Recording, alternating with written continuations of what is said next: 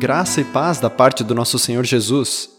Hoje nós queremos refletir sobre a carta do apóstolo Paulo aos Filipenses, no capítulo 2, no versículo 3, onde está escrito assim: Não façam nada por interesse pessoal ou por desejos tolos de receber elogios, mas sejam humildes e considerem os outros superiores a vocês mesmos. Quando foi a última vez que você abriu mão de alguma coisa sua para dar a outra pessoa? Você se lembra da última vez que deixou de lado algum direito, algum benefício para que outro o tivesse em seu lugar?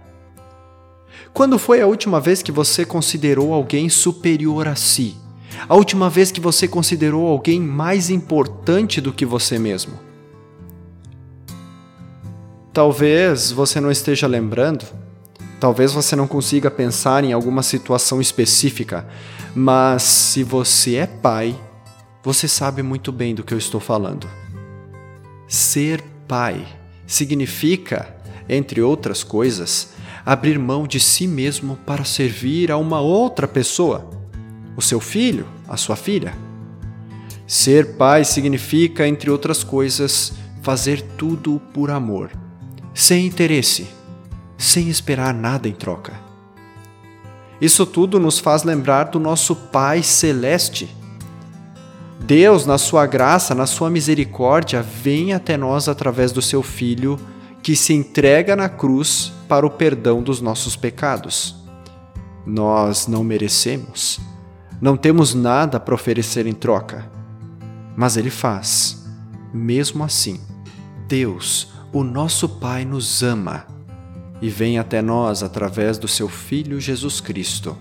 Ele nos ama tanto que nos entregou Jesus Cristo para que tivéssemos vida. Deus se revela através da família. Ele fala conosco através da figura de nosso Pai.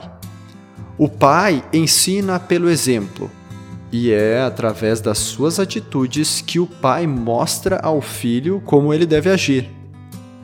Deus não faz diferente. Através do seu amor, do seu serviço, da abnegação de Jesus Cristo, ele nos mostra como nós devemos amar. Ele nos ensina a servir e a considerar o nosso próximo mais importante do que nós mesmos servir sem esperar nada em troca, ser capaz de abrir mão de si mesmo em favor do outro é um dos desafios dos pais. Mas também é um desafio de toda pessoa que, através do batismo, se torna filho, filha de Deus.